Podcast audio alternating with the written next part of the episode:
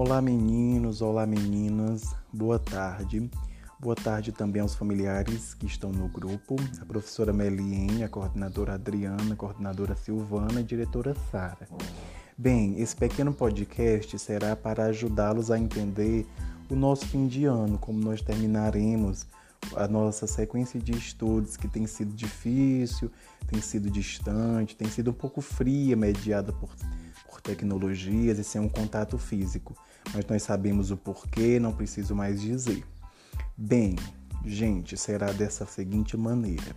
Eu divulgarei abaixo uma lista. Essa lista terá um registro de quem fez de maneira satisfatória as atividades no decorrer dos meses e quem não fez satisfatoriamente essas atividades.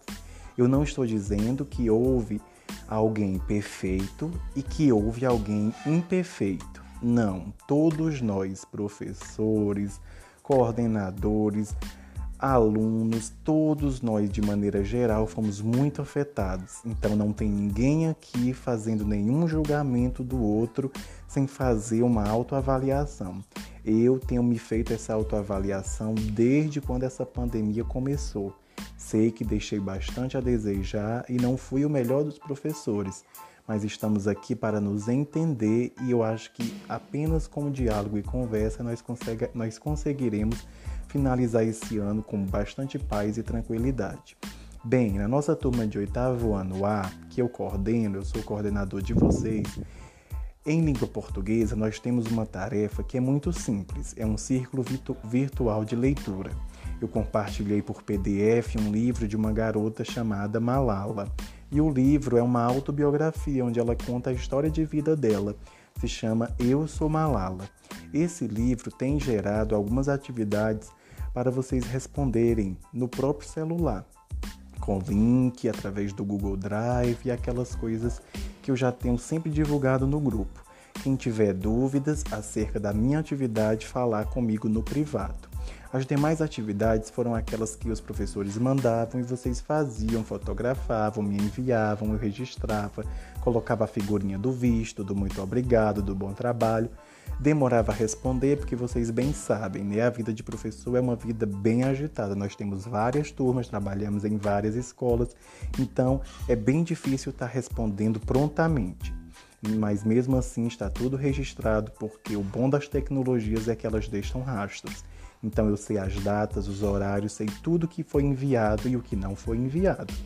Bem, é, para terminar essa explicação, eu quero dizer o seguinte: a lista que eu enviarei em seguida após esse áudio, ela poderá dar uma tranquilidade, mas ela não é um resultado de alunos aprovados ou alunos em recuperação paralela e reprovados. Não é isso.